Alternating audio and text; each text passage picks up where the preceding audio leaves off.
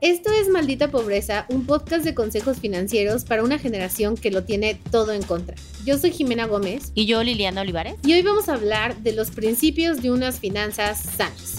Este es el episodio donde te enteras de lo que nadie te dijo, donde aprendes el significado de varios términos de finanzas que has escuchado pero nunca has entendido y al final saldrás siendo una mejor persona y definitivamente una persona con muchas más herramientas para llevar tus finanzas de manera sana.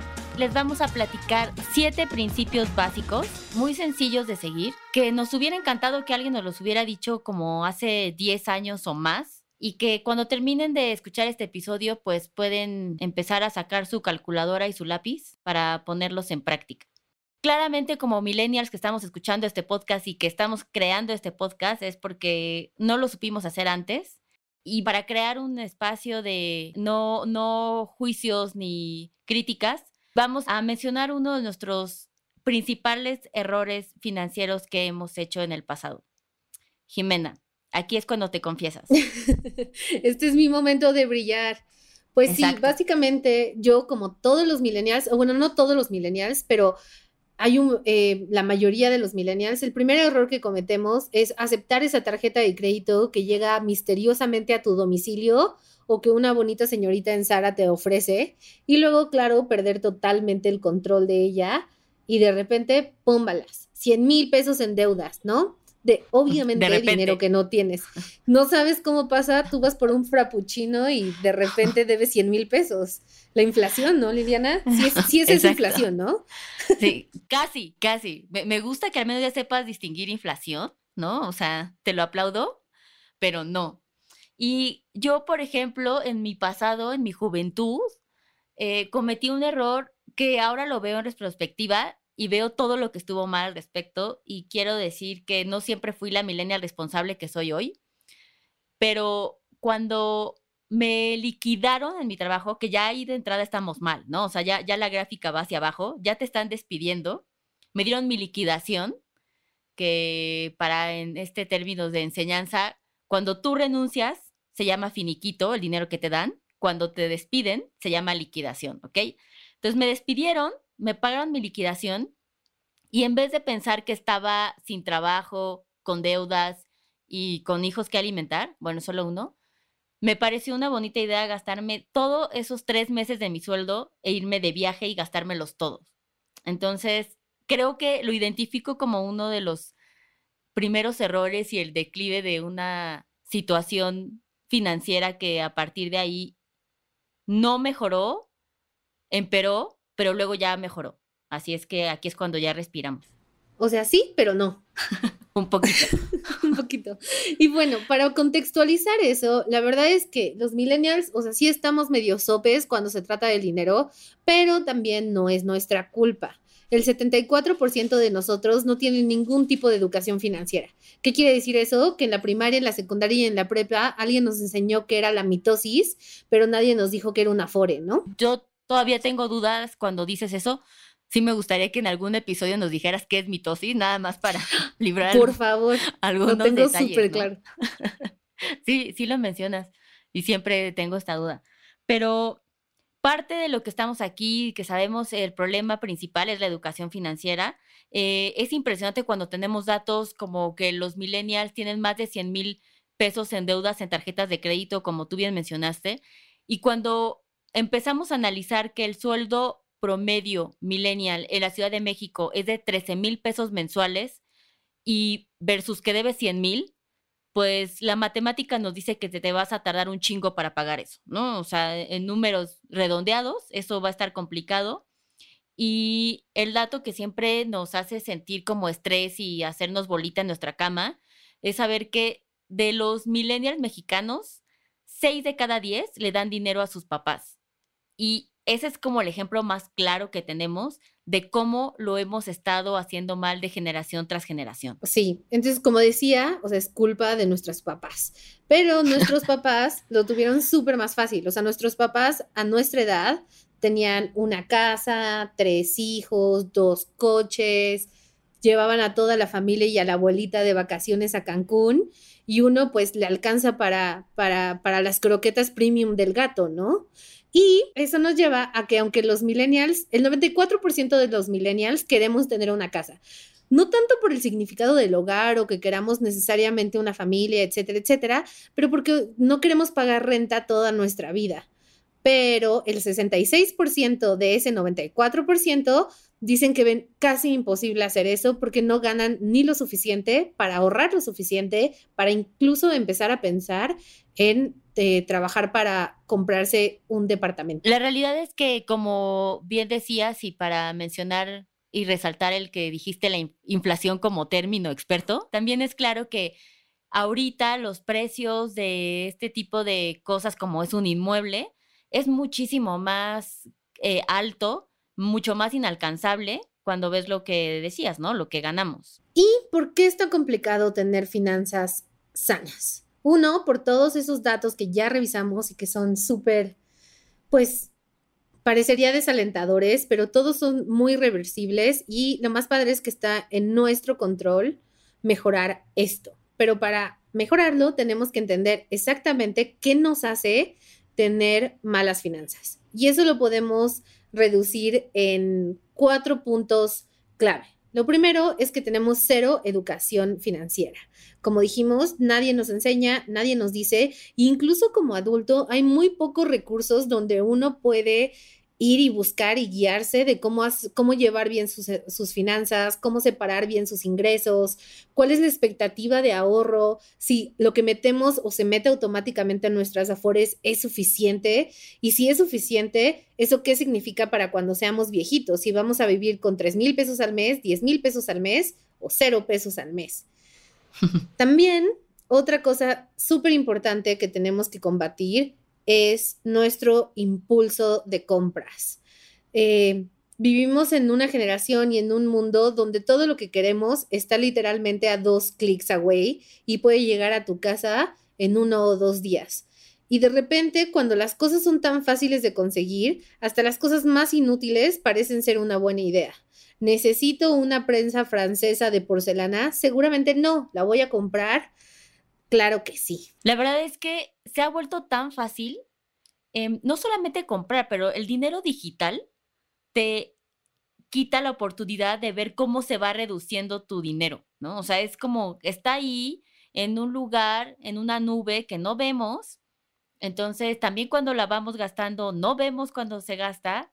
Normalmente compramos a través de tarjetas de crédito, entonces, aparte de que no lo estamos sintiendo, pensamos que va a llegar algún día y no tenemos mapeado que ese algún día son probablemente 30 días, 20 días, 50 días, pero que va a llegar, ¿no? Que no desaparece en el infinito.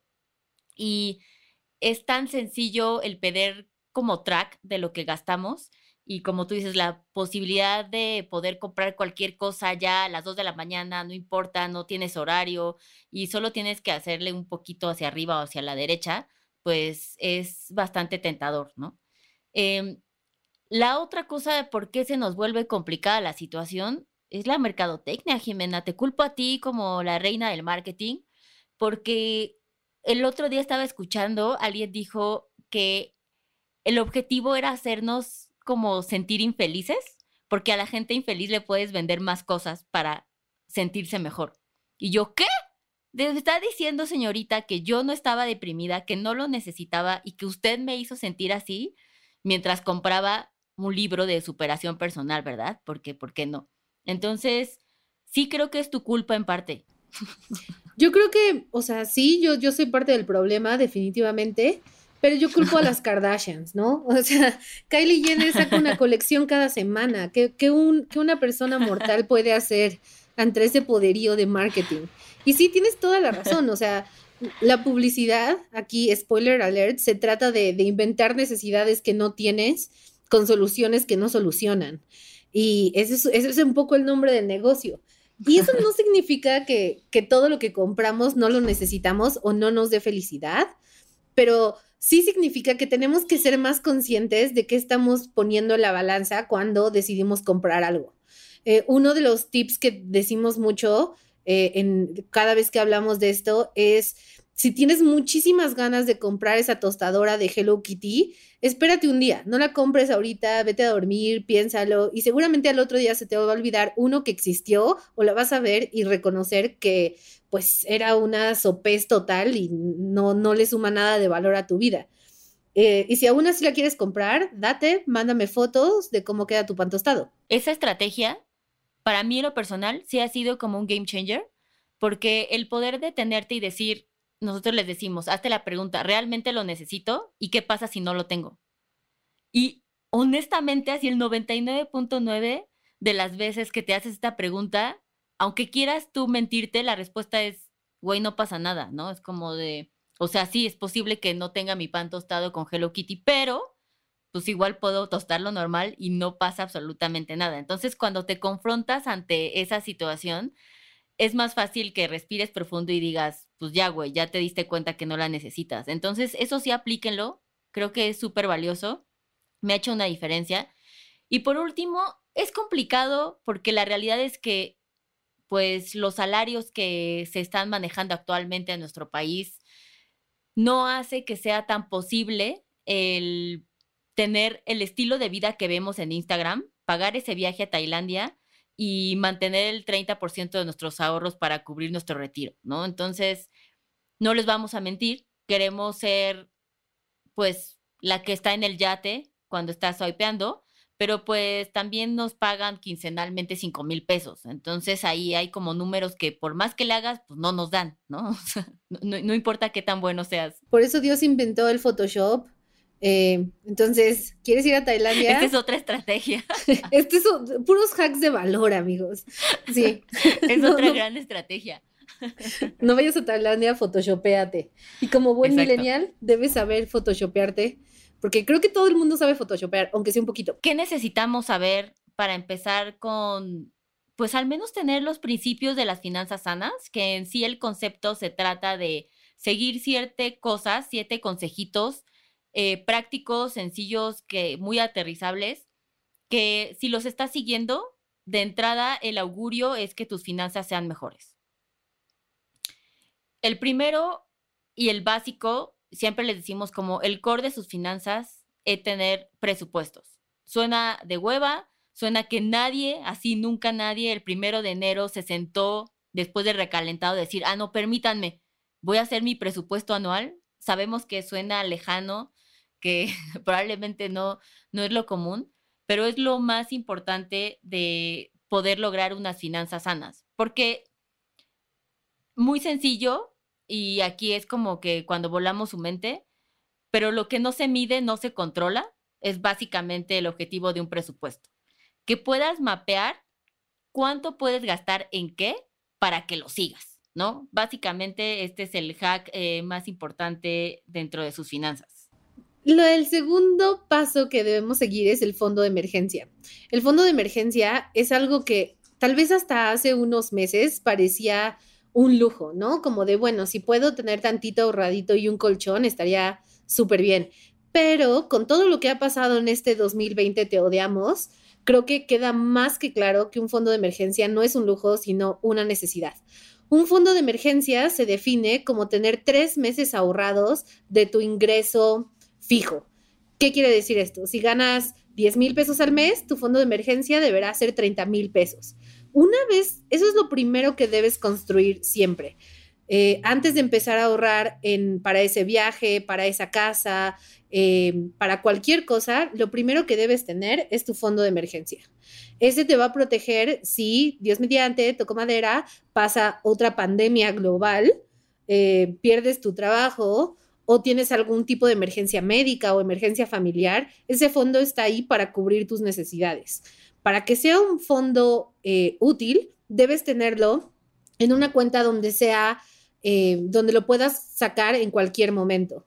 Eh, no puede estar en una inversión fija ni nada así, porque justo el punto del fondo de emergencia es que si pasa algo, si yo choco ahorita, puedo en este momento recurrir a mi fondo de emergencia y lidiar con la situación. Así es, el fondo de emergencia básicamente es ese salvavidas que vamos a tener en nuestras vidas. Yo en lo personal, si hay un antes y un después de tener ahorros, básicamente, ¿no?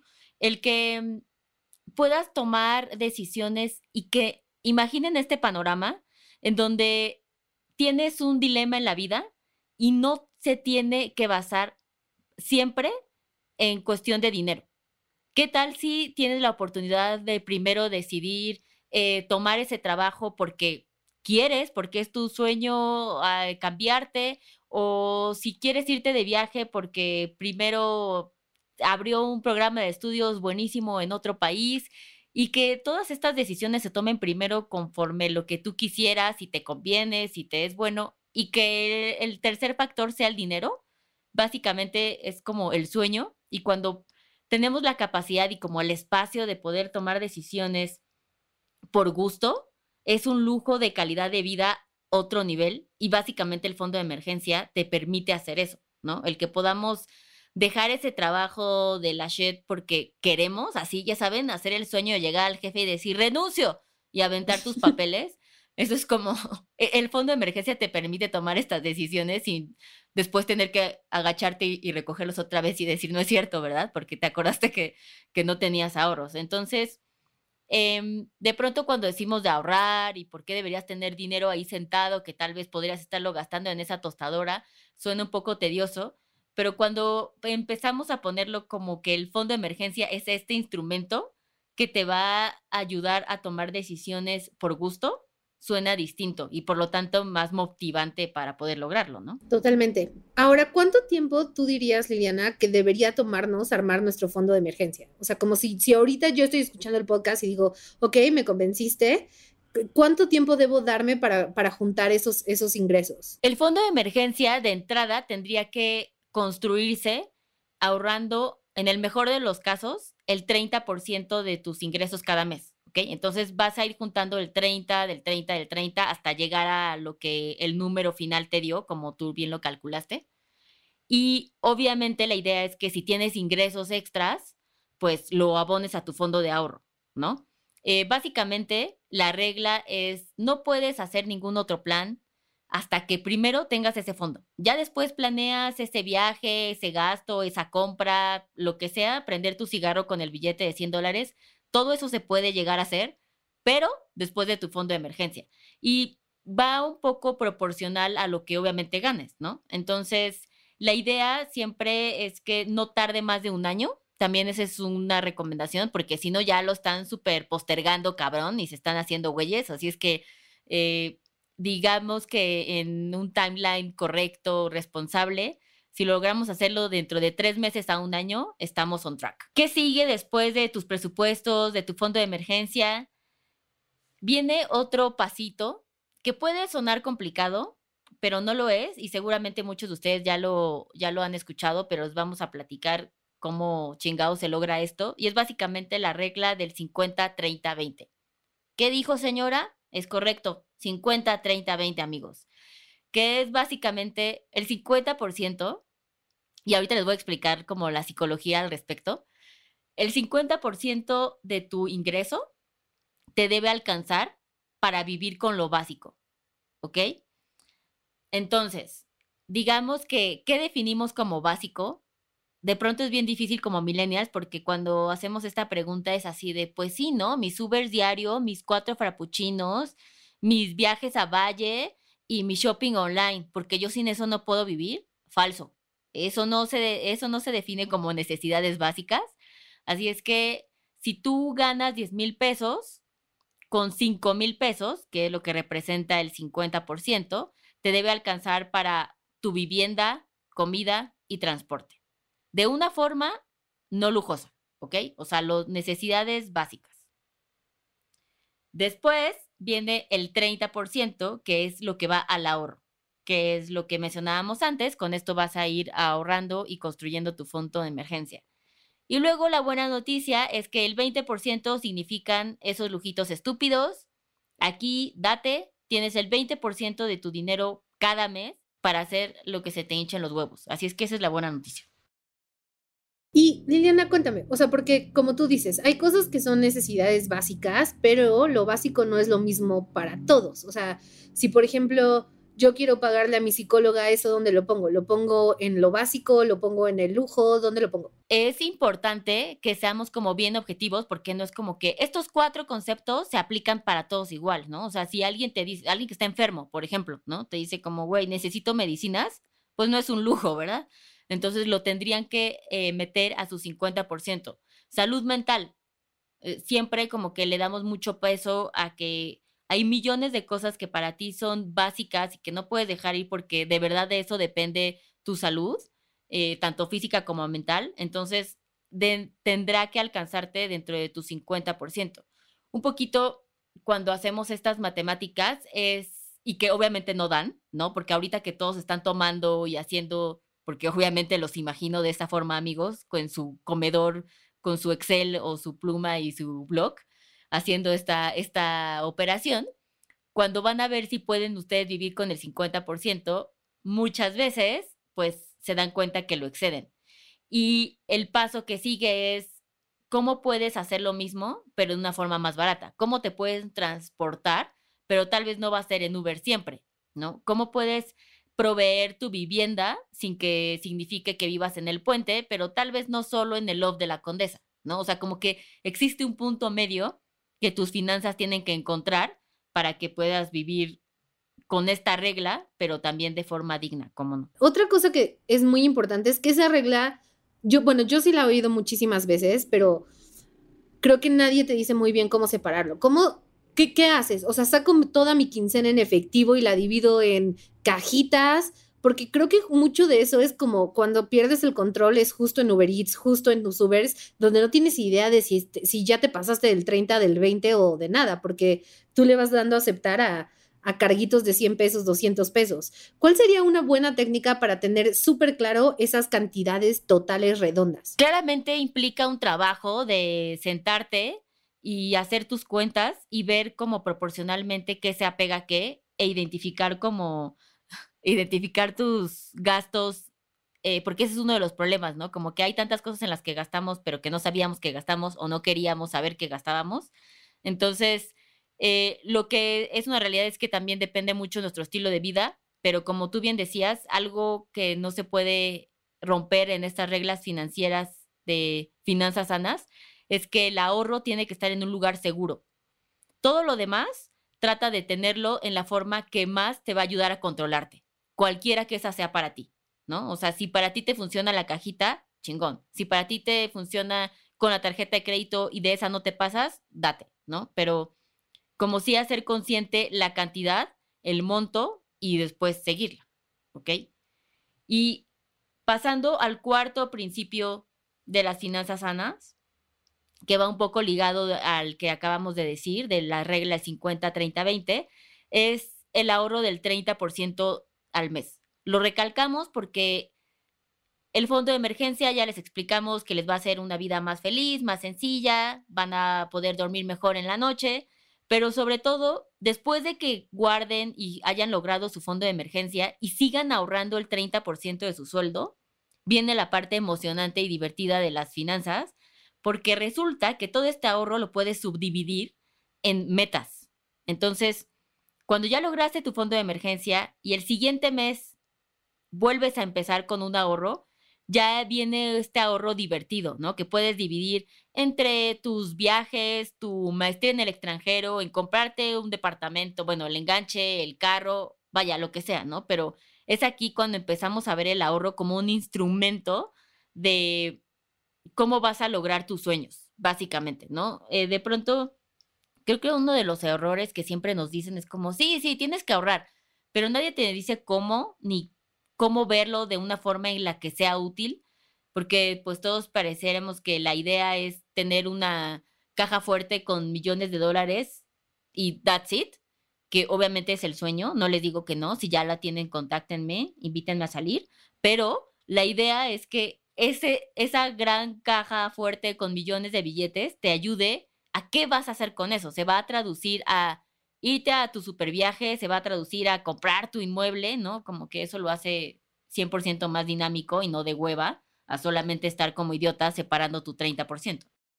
Sí, también por eso siempre es súper importante cuando, cuando ya tienes tu fondo y empiezas a ahorrar, ponerle un nombre al ahorro. O sea, decir, esto es para mi DEPA, esto es para mi coche, esto es para un viaje, no dejarlo en esta abstracción numérica, porque eso te desmotiva mucho, porque sientes que nunca llegas a, a ningún lugar. Entonces, por eso cuando Liliana dice subdividir el ahorro, es en un modo muy romántico y cursi, como ponerle nombrecito, ¿no? Esto es para la casa, esto es para el viaje a Tailandia. Y eso obviamente nos mantiene mucho más enfocados y cuando vamos desbloqueando esos niveles de, ahorro, te vuelves más propenso a ahorrar. Hay una cantidad, ¿no, Liliana? Que psicológicamente te pasa que cuando llegas a esa cantidad, como que tu cerebro ya siente que sí logró algo. ¿Cuál era? Sí, es una cantidad que aparte es un focus group mexicano. Y no tiene ningún sentido. Literalmente es un estudio que hicieron aquí en México entre los millennials y a partir de 6,300 pesos, como que el mexicano empieza a ver esa cantidad, es como de a huevo, sí puedo hacerlo. Y por alguna razón, que siguen investigaciones en el FBI para lograr descubrir por qué chingados lo sentimos así, em, digamos que cuando ya vemos esto, nos motiva a seguir ahorrando ya por el mero, la mera felicidad de abrir tu cuenta y ver que está incrementando. Entonces, eso también es un súper buen hack, porque si 21 días de hacer algo te crean un hábito y si para llegar a, una, un punto bueno de ahorro necesitas tener 6.500 pesos ahorrados, podríamos decir que si ahorras 310 pesos eh, al día durante un 21 días, estás como psicológicamente seteándote para el éxito. Estoy impresionada de esos números, Jimena. Tengo una calculadora. estaba viendo cómo ibas a llegar a esa suma muy cabrón. La tenía preparada. ya lo sé. Sí, no, hasta dije, ah, no mames, sí, sí, te sentí la expertise en finanzas. Gracias, gracias. Por eso estoy aquí, Liliana. ya veo lo que aportas.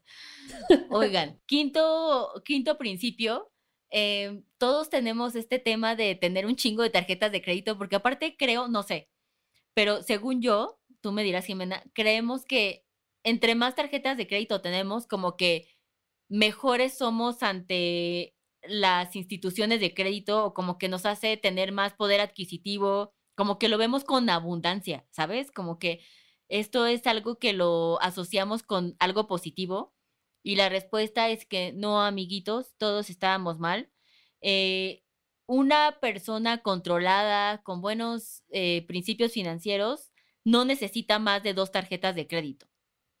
Eso no quiere decir que vamos a buscar la mejor tarjeta de crédito con los mejores beneficios, con una super línea de crédito, que básicamente ese es el hack con la tarjeta de crédito. Si tienes dos tarjetas con un muy buen límite de crédito apropiado para ti, no vas a necesitar más. Por lo cual se reduce la posibilidad que a todos nos ha pasado invariablemente de que se te olvidó pagarla, que ya pagaste 300 comisiones anuales de tarjetas de crédito de Coppel que tú ni sabías, puta, no sé ni siquiera dónde está la pinche tienda. Y lo que es aún peor con las tarjetas departamentales, que no sabes cómo se pagan, ¿sabes? Si no eres la tía que se la vive en Liverpool, ¿dónde chingado se paga eso? Entonces, solamente cuando tenemos muchísimas tarjetas de crédito, eh, nos volvemos más propensos a desperdiciar el dinero a lo estúpido. No lo hagan. A mí lo que me pasó es que yo tenía varias tarjetas de crédito, pero no tanto por eso. De hecho, ni se me había ocurrido cómo me veían las instituciones financieras.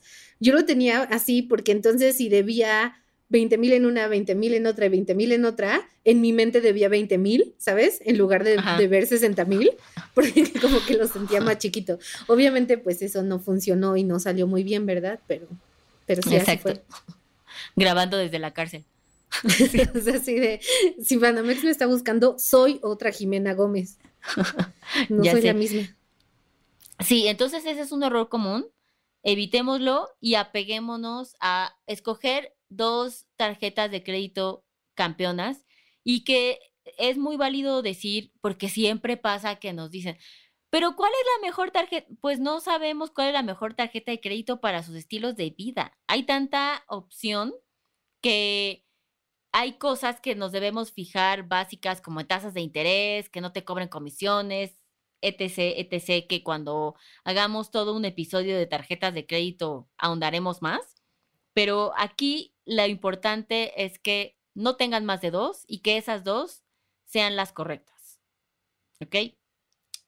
Luego, ya dos puntos importantes para que de aquí se arranquen a ser unos ganadores y dejen de poder decir que viven en maldita pobreza, es tener cinco inversiones diferentes. Ya el, rey de las finanzas eh, básicamente tiene sus ahorros, tiene su fondo de emergencia, vive con estos parámetros de porcentajes claros que ya les dijimos y ahora desbloquea un nivel de adultez muy cabrón que pareciera que es invertir, que es muy overwhelming y que nos puede dar pánico.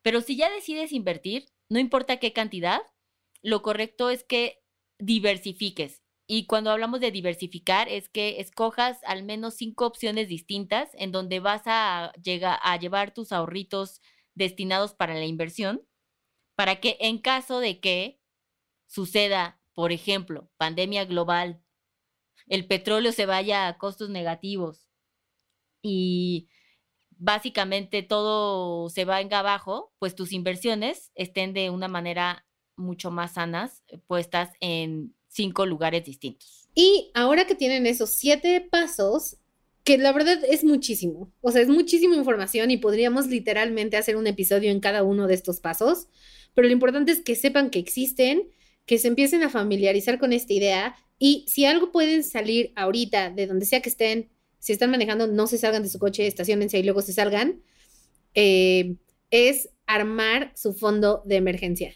Eso definitivamente es algo que pueden empezar a hacer, que no toma muchísimo tiempo y como dice Liliana, de verdad van a dormir mucho más tranquilos sabiendo que pase lo que pase, no se les va a acabar el mundo eh, de repente. Así es que mm, esperemos esta información te haya sido útil, te dé una luz, te haya dicho todo lo que necesitabas saber de las finanzas y como bien mencionó Jimena, los iremos desglosando paso a paso para que ahondemos porque hay muchísima información de cómo seguirla. Así es que pues nos vemos en el siguiente episodio.